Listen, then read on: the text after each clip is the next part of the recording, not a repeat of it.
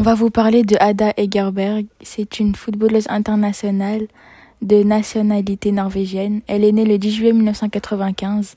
Elle a 25 ans et née à Molde en Norvège.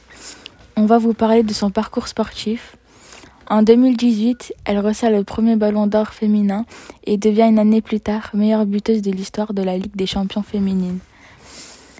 Ses engagements multiples pour l'égalité des chances et la condition féminine qui la conduisent notamment à partir de 2017 à refuser la sélection en équipe de Norvège, Egerberg est l'une des figures majeures de son sport.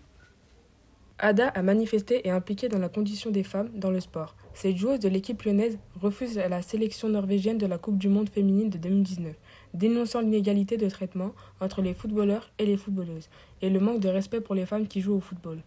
Il faut croire en ses valeurs, déclarait-elle à l'AFP pour justifier sa décision. Les conséquences dans sa vie et dans la société sont ses engagements multiples pour l'égalité des chances salariales et la condition féminine. Salaire d'un footballeur.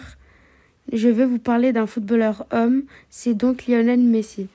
Il gagne environ 1 200 000 par semaine. Un salaire d'une footballeuse femme, la star norvégienne Ada Egerberg touche ainsi 400 000 euros de salaire et primes par an. Donc pour conclure, les hommes gagnent plus que les femmes, ce qui a fait réagir la footballeuse Ada Egerberg pour le salaire homme-femme. Je vais vous parler de la différence de salaire moyen entre footballeurs et footballeuses.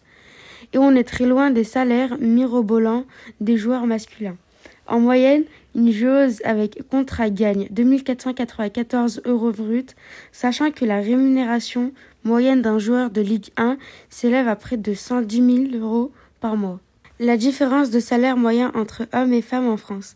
Le salaire mensuel net moyen des hommes en équivalent temps plein est de 2547 euros en 2018.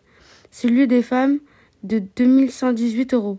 En moyenne, les femmes gagnent donc 429 euros de moins que les hommes pour un temps plein, soit 16,8% de moins. Ou encore, ce qui revient au même, les hommes touchent en moyenne un salaire supérieur de 20,3% à celui des femmes.